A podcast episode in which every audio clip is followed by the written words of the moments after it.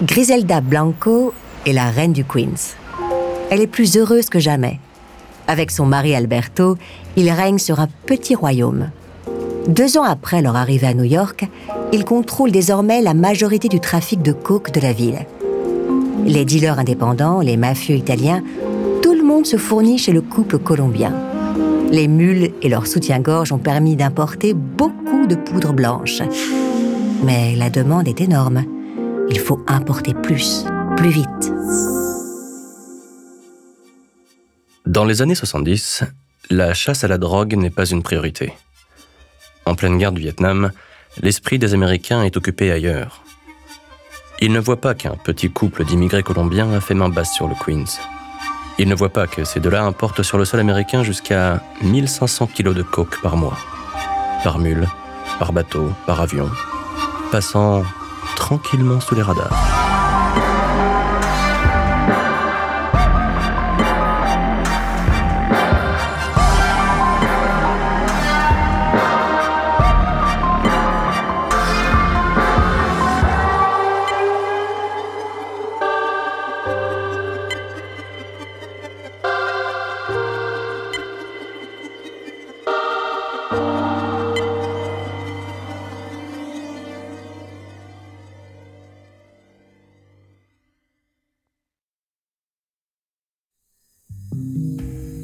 Il ne s'entoure que des meilleurs, seulement de Colombiens.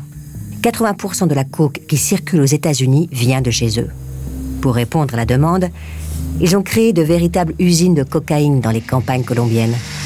Ils produisent en continu à un rythme effréné. Griselda veut inonder les États-Unis de sa poudre blanche. Elle et son mari ont le monopole sur le marché de la coke et elle est bien décidée à le garder. La reine du Queens ne souhaite que deux choses être traitée comme une souveraine et amasser le plus de bifetons possible. Sa soif d'argent est intarissable. Plus elle en a, plus elle en veut. Personne ne peut l'arrêter. Les petits flics, les gradés, les politiques, le couple bravo arrose de billets tout ce petit monde pour commercer sans problème. Corrompu jusqu'à la moelle. Griselda est grisée par son nouveau pouvoir. C'est fou tout ce que l'argent permet de faire. 1971. Le républicain Richard Nixon est à la tête des États-Unis. Il a finalement décidé de se lancer dans une nouvelle guerre, une guerre contre la drogue, son nouvel ennemi public numéro un. Le crack, un produit dérivé de la cocaïne, gangrène les rues. Pas cher, il est hyper addictif et extrêmement dangereux. Face à ce fléau, Nixon durcit le ton. Plus de surveillance, plus de répression, et surtout la création d'une unité fédérale spéciale, la DEA, Drug Enforcement Administration. Leur mission comprendre les rouages du trafic et traquer tous ceux qui y sont mêlés. La cocaïne triomphe chez les gringos parce qu'ils ne la voient pas comme un danger. Ils prennent des rails comme ils boivent des cafés un booster comme un autre. Et puis, la coque de Griselda et Alberto est la meilleure du marché. Tout le monde se l'arrache. Trois ans que les deux immigrés colombiens sont arrivés aux US. Ils n'ont plus grand-chose à voir avec le petit couple de magouilleurs de Medellin. Griselda a des allures de grande dame. Elle n'avait apporté qu'une robe de Medellin. Elle possède maintenant un dressing rempli de vêtements de marque, de sacs de luxe, de chaussures. Tout ce dont elle a rêvé, elle peut se l'offrir cash. Et dans ses tailleurs, la petite demoiselle d'un mètre cinquante seulement en impose. Impossible de lui tenir tête ou d'agir contre sa volonté. Ses employés la craignent plus elle que son mari. Et c'est exactement ce qu'elle veut inspirer. Du respect et de la peur. La peur est associée au pouvoir. Griselda a appris ça, petite dans les rues de Medellin. Plus ses employés et ses concurrents la craignent, plus elle peut les soumettre et les contrôler. La véritable patronne, c'est elle. Les cheveux toujours parfaitement coiffés, le regard dur, un maquillage impeccable et un tailleur sur mesure. Rien ne dépasse. Elle sait qu'elle doit s'imposer deux fois plus que les hommes. Elle doit être sévère, froide, inébranlable. Et Griselda est tout ça à la fois. Une vraie matriarche qui veille comme une louve sur son business. Elle s'est entourée d'une garde rapprochée.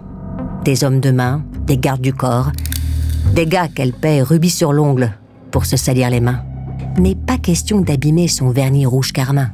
Il se charge d'envoyer la marchandise de Colombie, de la récupérer à New York, de la distribuer aux dealers, de récupérer l'argent, de le blanchir, et surtout de tuer tous ceux qui font obstacle au bon fonctionnement du marché. Aucun ne compte ses heures pour Griselda. Elle n'a choisi que des hommes de confiance, des mecs de Medellin, des petits magouilleurs qu'elle connaît bien, comme un certain Pablo Escobar et ses cousins, ou encore des anciens d'amis d'enfance comme Rafael Cordona Salazar, un colosse qui contrôle minutieusement chaque arrivage de coke. Tous donnent corps et âme à la patronne. Gare à celui qui essaierait d'enfumer la madrina.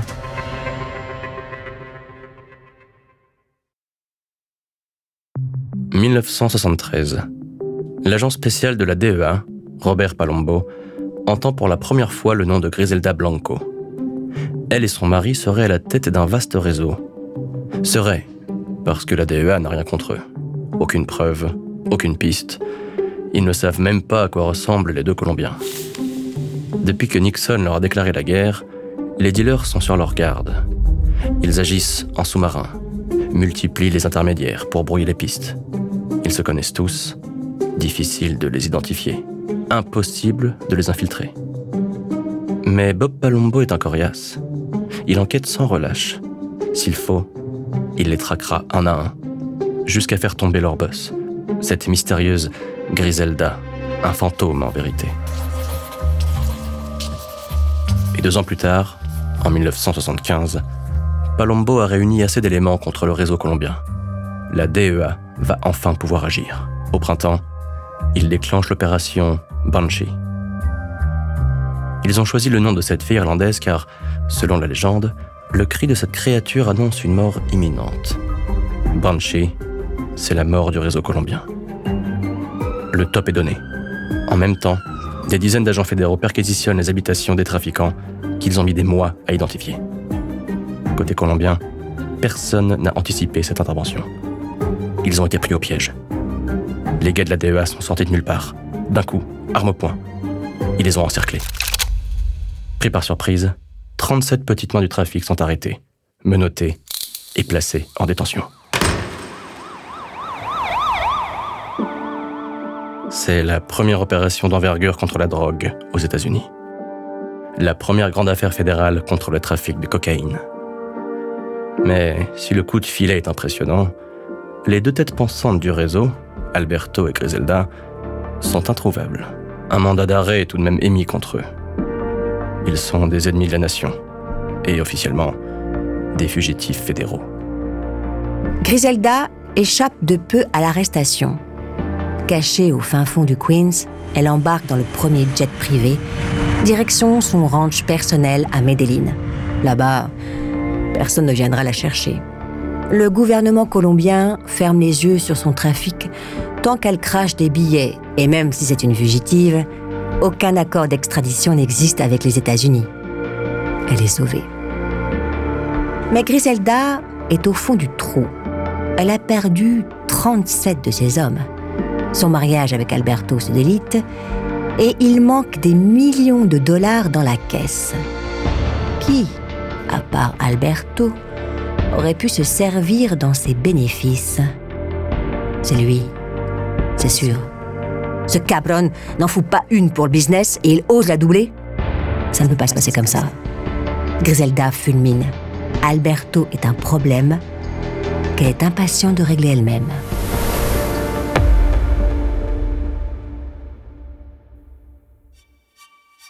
Avant de continuer cet épisode, nous voulions vous remercier pour votre écoute.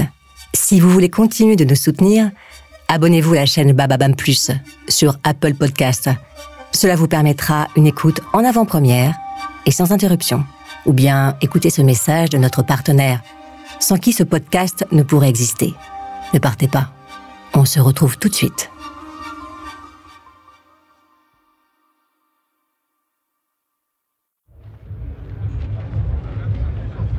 Un soir de printemps en Colombie, Griselda monte dans sa limousine noire, accompagnée de ses gardes du corps. Elle a donné rendez-vous à son mari devant une boîte de nuit de Bogota. Il l'attend, entouré de ses hommes. La madrina sort lentement de sa limousine, le tailleur haute couture bien cintré autour de sa taille, mâchoire serrée, regard noir de haine. Elle se place juste en face de son mari. Où est mon putain de fric, Alberto? Son homme la regarde, sourire au coin. C'est peut-être le seul qui n'a jamais tremblé face à l'impitoyable petite brune. Sur le parking du nightclub, la tension est à son paroxysme. Chaque garde du corps se tient prêt à dégainer. Ils ont choisi leur camp. Ils sont prêts à tirer sur ceux d'en face, leurs anciens amis. Un seul mouvement brusque, et c'est le carnage. Toute cette affaire te monte à la tête, Griselda. Pour qui tu te prends La marraine Laisse-moi rire. Tu n'es personne. Les mots d'Alberto tranchent l'air et touchent en plein cœur la madrina. Il n'en faut pas plus pour la faire exploser. Elle se baisse, glisse sa main dans sa botte, sort son pistolet, braque son mari. Il a sorti son arme en même temps. Il pointe à Uzi, un pistolet mitrailleur sur sa femme. Les gardes du corps restent figés. C'est le duel des bravos, pas le leur. En une seconde, Griselda et Alberto tirent l'un sur l'autre. Il s'écroule. Alberto a reçu la balle en plein visage. Il meurt sur le coup. Griselda a été touchée au ventre. La patronne est au sol. Mais maintenant, les balles fusent entre les hommes de main du couple. Six d'entre eux y laissent la vie. C'est une boucherie. Mal en point, la madrina est conduite en quatrième vitesse aux urgences. Elle s'en sort sans séquelles. Elle vient de tuer son mari. Pour la deuxième fois. La madrina est invisible, indomptable et impitoyable. En tuant Alberto Bravo, non seulement elle hérite d'un empire de la drogue, mais elle bâtit aussi sa légende, celle de la veuve noire, son nouveau surnom. Alberto était l'un des trafiquants de coke colombiens les plus redoutés. Sans lui, elle est seule aux commandes. Plus personne ne peut ralentir son ascension. La petite pute de Medellin a fait bien du chemin. Elle est désormais une reine intransigeante dans le royaume hyper machiste et concurrentiel de la cocaïne.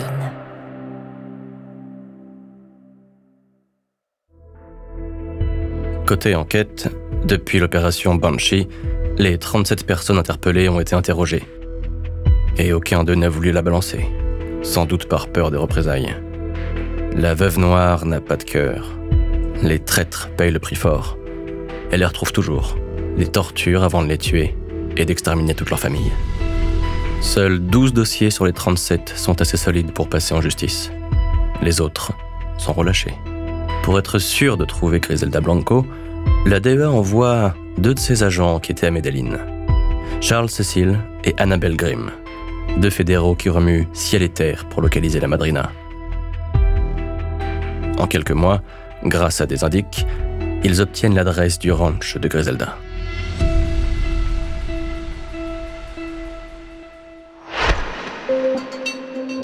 Elle est traquée, elle le sait. Depuis le mandat d'arrêt, une lourde épée de Damoclès pèse au-dessus de sa tête. Mais Griselda n'a pas peur de la DEA. En 1976, depuis son ranch colombien, elle organise l'un de ses plus gros coups. Pendant que les États-Unis célèbrent le bicentenaire du pays, ces hommes, dont son fidèle Rafa, déchargent des dizaines de kilos de cocaïne sur les berges de New York. Un coup de maître. Un plan extrêmement simple. Un défilé de vieux navires est prévu pour la célébration. La Colombie participe à la fête en faisant défiler un trois-mâts magnifique, un navire mythique, le Gloria. La trafiquante saisit l'opportunité. Elle soudoie l'équipage et charge sa marchandise dans les cales.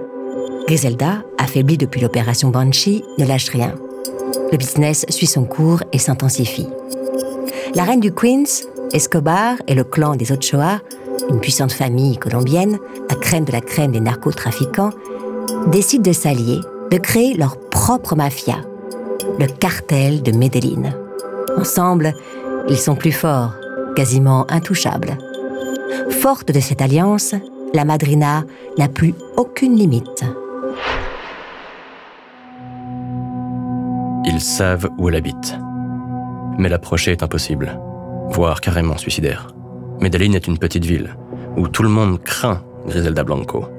Les agents Cécile et Grimm ont beau concentrer tous leurs efforts, la marraine est invisible. Ils n'en peuvent plus, ils sont épuisés. Cette traque est un puits sans fond. Deux ans passent et ils n'ont rien.